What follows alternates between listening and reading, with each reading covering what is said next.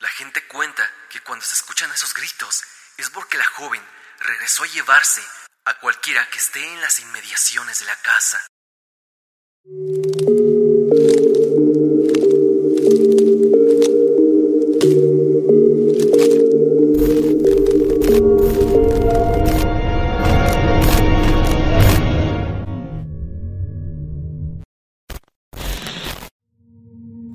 Muchos de nosotros, fanáticos por el mundo paranormal y misterio, lo somos gracias a películas, libros y claro, por escuchar historias extrañas en Internet.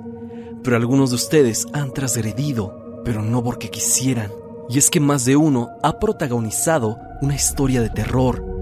Ha vivido de primera mano un encuentro con lo desconocido. Llámese fantasmas, espectros, seres extraños e inclusive fallos en la realidad Traigo a ti esta recopilación ya que merecen un video para ustedes.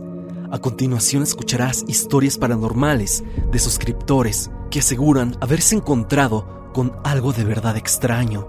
Esta será una entrega especial de relatos, así que disfrútala. Y recuerda, si tú tienes alguna experiencia paranormal, puedes dejarla en los comentarios para la parte 2. Es así que sin más, pasemos. Con experiencias aterradoras de suscriptores, parte 2. Recuerda que yo soy Stan y continuemos con el video del día de hoy. En la parte 2 del iceberg del centro histórico de la Ciudad de México, hablé sobre cómo un espectro o ser extraño deambula por las inmediaciones del centro y de otras colonias aledañas al mismo. Un ser sumamente particular, el cual no sabemos si es producto de algo sobrenatural o simplemente algo sin sentido. Los desafortunados que han tenido encuentros con él lo describen simplemente como un maniquí, un cuerpo plástico que con movimientos extraños persigue a las personas. El simple hecho de pensar esto es de pesadilla, pero se vuelve aún más tétrico cuando conocemos que hay muchas experiencias como esta, así como la siguiente anécdota que nos la envía Esmeralda desde Guadalajara. Su experiencia es la siguiente. Buenas noches, Stan. Tuve un poco de problema para mandarte este relato, ya que en mi mente es muy clara, pero pensé en la mejor forma para explicártela y fuera más comprensible. De esta situación harán aproximadamente 17 años que pasó. Resulta que para ir a mi trabajo tenía que transbordar de bus, esto para completar mi trayecto. Me acompañaba de mi hermana, que era como 10 años mayor que yo, para el transbordo teníamos que caminar un par de calles por una avenida que es muy transitada, pero más bien por autos que por personas. Serían aproximadamente las 7 a.m. de la mañana cuando íbamos caminando y había un Banco Santander en la planta baja de un edificio de aproximadamente cuatro pisos que estaba por la acera de enfrente. Mientras íbamos caminando hablábamos y es entonces que veo cómo las persianas del piso que está sobre el banco se movían muy rápido, como llamando la atención, y lo consiguieron. Entonces al continuar caminando, veo ahí arriba una especie de torso por entre las persianas abiertas y un poco de la parte de la pelvis de un hombre con un color de piel extraña, como morena pero rara. Te juro que vi como agitó su mano, como diciéndome adiós con la mano, lo que sí es que en ningún momento le vi su cara o cabeza. Si te soy honesta, lo primero que pensé es que era uno de esos pervertidos y me volteé rápidamente, sin detenerme, y con mi temperamento empecé a pensar en voz alta, insultando a lo que yo creía era un hombre. Al escucharme mi hermana me pregunta, ¿qué pasó? Y le cuento rápidamente y me dice, ¿dónde? Le señala la ventana del departamento arriba del banco hay que regresarnos y ahorita lo ponemos en su lugar. Primero le dije que no, que porque qué tal si se ponía agresivo, pero me dijo que por ahí pasaban varias jovencitas estudiantes y que tal vez les podía dar un susto a alguna de ellas. Fue entonces que regresamos y al estar ahí, enfrente del edificio, ¿cuál es mi sorpresa? Que al estar justo enfrente de la ventana, veo que está ahí el torso. Y le digo a mi hermana, ahí está. Pero al verlo bien, nos dimos cuenta que era un maniquí. Y que por las ventanas se lograba ver muchos maniquís, pero encimados uno encima de otro, como si fuera una especie de bodega. Mi hermana me volteó a ver y me dice, ¿eso es lo que viste? En ese momento sentí que mi sangre se había helado. Era el mismo torso, en el mismo lugar, y se me vino a la mente cómo había movido la mano diciéndome adiós. Observamos un poco más a ver si veíamos algún tipo de movimiento, pero no. Estuvimos un par de minutos ahí, pero jamás vimos a nadie. La verdad, ya entre dudosa y temerosa, le pedí que nos fuéramos cuanto antes. Después de ese día, pasé varias veces más por ahí, intentando ver si en algún momento ese maniquí volvía a moverse o si había personas ahí. Te soy honesta, jamás vi una sola persona en esa planta. Era como si aquel cuarto estuviera abandonado. Cada que pasaba, veía el torso ahí. Llegó un punto en que busqué una nueva ruta para llegar a mi trabajo y decidí evitar esa calle. Muchas veces he tenido experiencias extrañas, pero en este caso creo que al vencer la curiosidad, el miedo a volver a ver este torso moviéndose por sí mismo me venció y prefería no pasar por ahí para que no volviera a ver algo extraño. Stan, como recientemente hablaste del maniquí que se aparece en el centro, me recordó a esta historia y no sé si tenga algo que ver. Estaría muy bien que preguntaras en tu comunidad si es que más personas han visto a algún maniquí moverse. Gracias Stan por leerme y te deseo lo mejor. Saludos. Juan Carlos nos habla de una experiencia que parecía ser normal hasta que pareció tomar un tinte extraño y más porque ya te he hablado con anterioridad sobre los misterios de Ciudad Universitaria y la Reserva Ecológica, que es el escenario de este relato. Sin más, pasemos con su corta, pero no por eso menos aterradora historia. Hola Tristan, veo mucho tus videos. Yo soy Juan Carlos y te cuento algo extraño que me pasó. Vivo muy cerca de Ciudad Universitaria. Casi tres veces por semana salgo a correr pero algo particular es que corro muy de madrugada. Entro a CEU por la puerta 7 del registro de aspirantes en Avenida del Imán. Un día de madrugada, en los meses más altos de la pandemia, corría en un día semilluvioso, con un poco de neblina.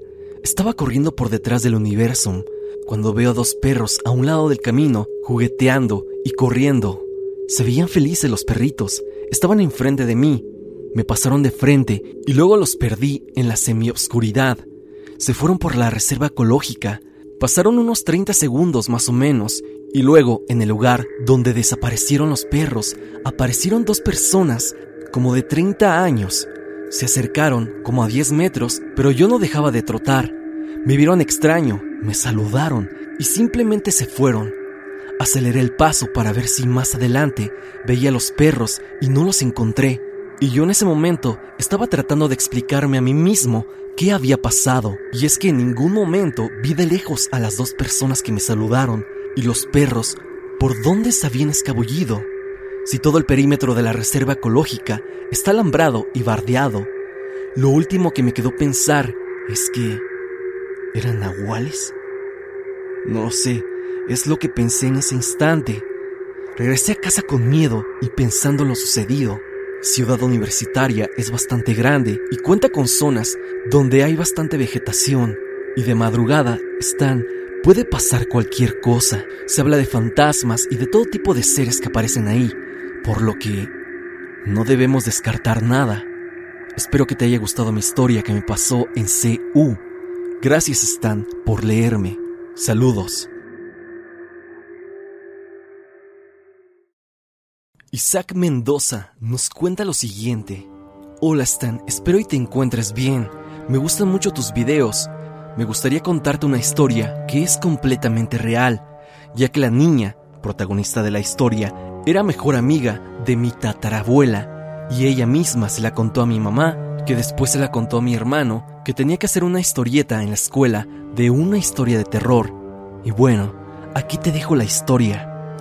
En el pueblo de Acámbaro, Guanajuato, en 1930, se cuenta que una niña que tenía seis años acudía a la escuela. Ella era al principio muy obediente, pero conforme pasó el tiempo, la pequeña fue cambiando su manera de ser, se hizo bastante indisciplinada, agresiva y molestaba a todos los niños. A sus padres les gritaba y no obedecía a nadie. En una ocasión su mamá la mandó a traer leña afuera de la casa, pero la niña le contestó, si quieres leña, ve tú por ella. Cuando llegó el padre, la reprendió con una vara y le dijo que si volvía a desobedecer, le iría peor. La niña se metió al corral, ahí comenzó a platicar con alguien. Al principio su mamá no le tomó importancia, pero al paso de los días, la niña cambió más. Esa niña tenía tan solo una amiga. Esa amiga era mi tatarabuela, a la que le platicaba que tenía un amigo que le daba todo lo que ella quería. Tenía dinero fácilmente, a lo que mi tatarabuela se le hizo extraño porque sus padres trabajaban en el campo y no tenían mucho. El tiempo pasó y la niña creció y comentaba que el amigo crecía a la par de ella. Esta infante tenía la costumbre de gritar y ofender a sus padres. Un vecino vio que la joven casi le pegaba a sus papás. Se le hizo muy extraño ese comportamiento y le contó al cura del pueblo. Este, al ver tal suceso, visitó a la familia para observar con sus propios ojos el comportamiento de la niña, y al estar con ellos, la pequeña mostró su mal comportamiento. El cura le dijo a la niña que los dejara solos porque tenía que hablar con sus padres. La niña gritó maldiciones y salió, pero no se dio cuenta que el cura la siguió y notó que se iba directamente al corral, y al escucharla platicar con alguien más, le dijo a los padres que la niña estaba siendo mal aconsejada por un demonio, que debían hacer algo o irse de la casa, pero ellos no hicieron caso. El cura les dio el consejo, pero ellos se quedaron en la casa, pensando toda la noche, al mismo tiempo que notaron que la niña dormía en el corral y seguía platicando con su famoso amigo. La mañana siguiente pasó algo totalmente horrible. La pequeña salió del corral y terminó con sus padres. El cura había regresado para hablar con ellos. Tocaba la puerta de la casa, pero nadie atendía. Se le hizo sumamente extraño y con ayuda de los vecinos lograron tirar la puerta. Y al entrar, todos se dieron cuenta de la tragedia. Nadie se atrevió a mirarlos. La gente mandó a llamar a la policía y al poco tiempo la joven se desquició. Gritaba váyanse, no me lleven. Así durante todo el día y por la noche fue peor. Ya a la mañana siguiente, la policía se presentó. No se escuchaba nada, era un silencio total. Los vecinos junto con la policía entraron y claro, también el párroco estaba presente, el cual traía en su mano agua bendita y su crucifijo. Al dar unos pasos dentro de la casa, todos vieron a la joven, la cual tenía los ojos rojos, la piel blanca y todo el ambiente de la casa era tenebroso y pesado. La abuela contaba que esta niña aventó al padre y los vecinos al ver la fuerza se dieron cuenta que la joven estaba poseída por algo maligno, así que se fueron encima de ella echándole agua bendita y poniéndole el crucifijo en su frente. Insultos salieron de su boca hasta que se quedó dormida. Todos creyeron que ese error había terminado y salieron por un momento de la casa dejándola sola. La policía estaba atónita ante tal suceso. Todos estaban en el patio central de la casa, cuando de nuevo volvieron a escuchar los gritos, lamentos y murmullos de aquella joven. Todo a un mismo tiempo. De repente, todo se volvió silencio. Un silencio horrible que predecía que algo estaba mal de verdad. Todos, vecinos y policía, se vieron con miedo y corrieron hacia donde estaba la pequeña. Al entrar a la casa, pudieron observar que estaba degollada. En la pared, escrito con tierra y sangre, estaban estas palabras. Ellos vienen por mí, mi amigo me lleva, salgan de la casa. Al terminar de leer esto, la gente salió corriendo de la casa. Lo único que notaron es que el árbol que estaba en la banqueta, justo enfrente de la propiedad, se secó de pronto y se deformó, tomando la silueta de aquella pequeña joven. La gente cuenta ahora que ese árbol lo terminaron por derribar aunque de la casa no se puede decir mucho ya que nadie ha logrado entrar, ya que siempre se escuchan lamentos pasada las 12 de la noche. La gente cuenta que cuando se escuchan esos gritos es porque la joven regresó a llevarse a cualquiera que esté en las inmediaciones de la casa. Esta es mi historia, Stan. Una pequeña historia de mi tatarabuela que ya casi tiene 100 años de haber sucedido. Los pueblos sin duda guardan muchas historias aterradoras. Espero, Stan, que esta historia te haya gustado y te sirva. te mando saludos.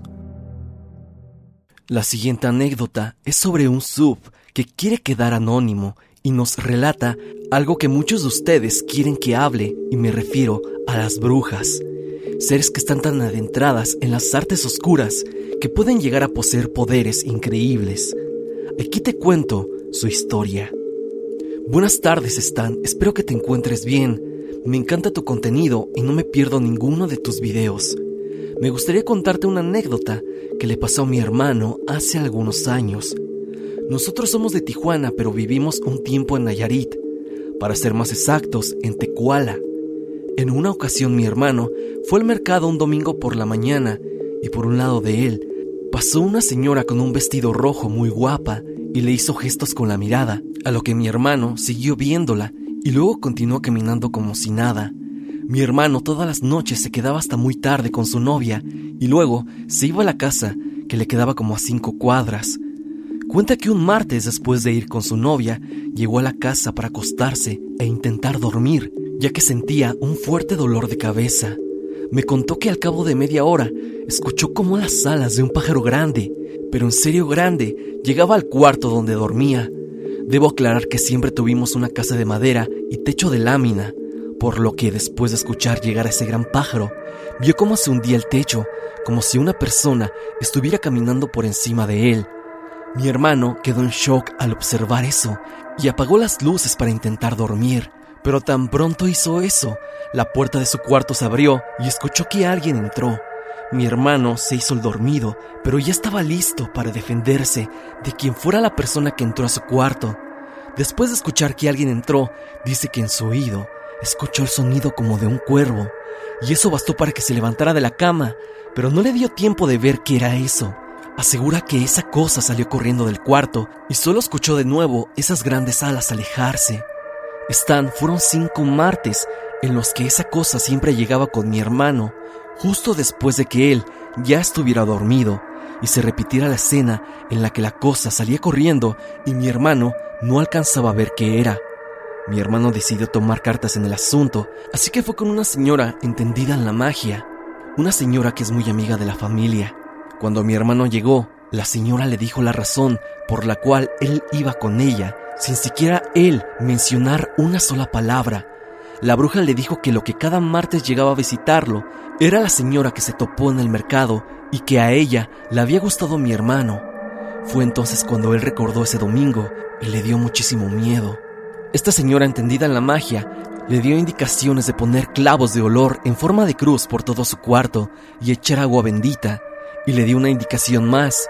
Le dijo que cuando esa cosa llegara a la casa y viera que estaba pisando el techo, tomara un machete, le hiciera una cruz y le echar agua bendita para así poder defenderse de esa mujer que podía convertirse en pájaro. Llegó el martes en la noche y mi hermano estaba muy nervioso, pero debía terminar de una vez con lo que estaba atormentándolo. En cuanto escuchó las alas, mi hermano vio las pisadas en el techo y le dio un machetazo. Dice mi hermano que tal golpe se sintió como haberle pegado a un árbol, que se sentía muy duro. Esa cosa empezó a gritar muy fuerte y se escuchó en todo el pueblo. Mi hermano solo escuchó las alas alejarse y nunca más volvió a recibir visitas de este ser. Al día siguiente en el pueblo se hablaba de un ruido horrible de un pájaro que se había escuchado en la noche, pero mi hermano prefirió no hablar de esto con nadie, y así fue como la señora pájaro ya no molestó a mi hermano. Una historia de verdad tétrica y que no sabemos qué hubiera pasado si esta mujer hubiera decidido hacer otra cosa con mi hermano. Muchas gracias por leerme, Stan, de verdad, espero que así sea, pues yo sé que tú sí crees en esta anécdota. Solo te pido, por favor, si compartes mi historia, no menciones mi nombre, quiero quedar anónimo. Hasta luego, Stan. No cabe duda que el tópico de brujas es un tema de verdad interesante. Muchos de ustedes me han pedido que recopile relatos con brujas. Es así que si tú tienes alguna historia con estos seres, Puedes dejarlo en la caja de comentarios o bien enviármelo a mi correo y así tal vez haga un video hablando de este tema. Hasta aquí el video del día de hoy, espero que te haya gustado. Ya hemos visto varias historias interesantes y aterradoras que ustedes suscriptores me han enviado. Fueron muchas las historias que llegaron a mi correo, pero créanme que poco a poco las estaremos contando. Si tú tienes una historia y te gustaría que la narrara, envíala al correo del canal y así tal vez pueda aparecer en la parte 2. Sin más, no te olvides de seguirme en redes sociales, especialmente en mi Instagram, para estar en contacto. Suscríbete y activa la campanita de notificaciones en donde dice todas para que no te pierdas de ninguno de mis videos. Mi amigo Goyi de Proyecto Paranormal está subiendo varios iceberg dedicados a los presidentes mexicanos, por lo que si quieres ir a ver esos videos, el link estará en el comentario fijado. Recuerda que he abierto mi podcast llamado Stand and the Die Podcast. Pronto subiré contenido ahí. Igualmente el link estará en el comentario fijado. La música como siempre pertenece a Repulsive. Si te ha gustado, por favor, suscríbete a su canal. El link estará en la descripción. Sin más que decir, no te olvides que yo soy Stan y te deseo dulces pesadillas. Hello, it is Ryan, and I was on a flight the other day playing one of my favorite social spin slot games on chumbacasino.com. I looked over the person sitting next to me, and you know what they were doing? They were also playing Chumba Casino. Coincidence? I think not. Everybody's loving having fun with it. Chumba Casino is home to hundreds of casino style games that you can play for free anytime, anywhere, even at 30,000 feet. So sign up now at chumbacasino.com to claim your free welcome bonus. That's chumbacasino.com and live the Chumba life. No purchase necessary. Group. Void were prohibited by law. See terms and conditions. 18 plus.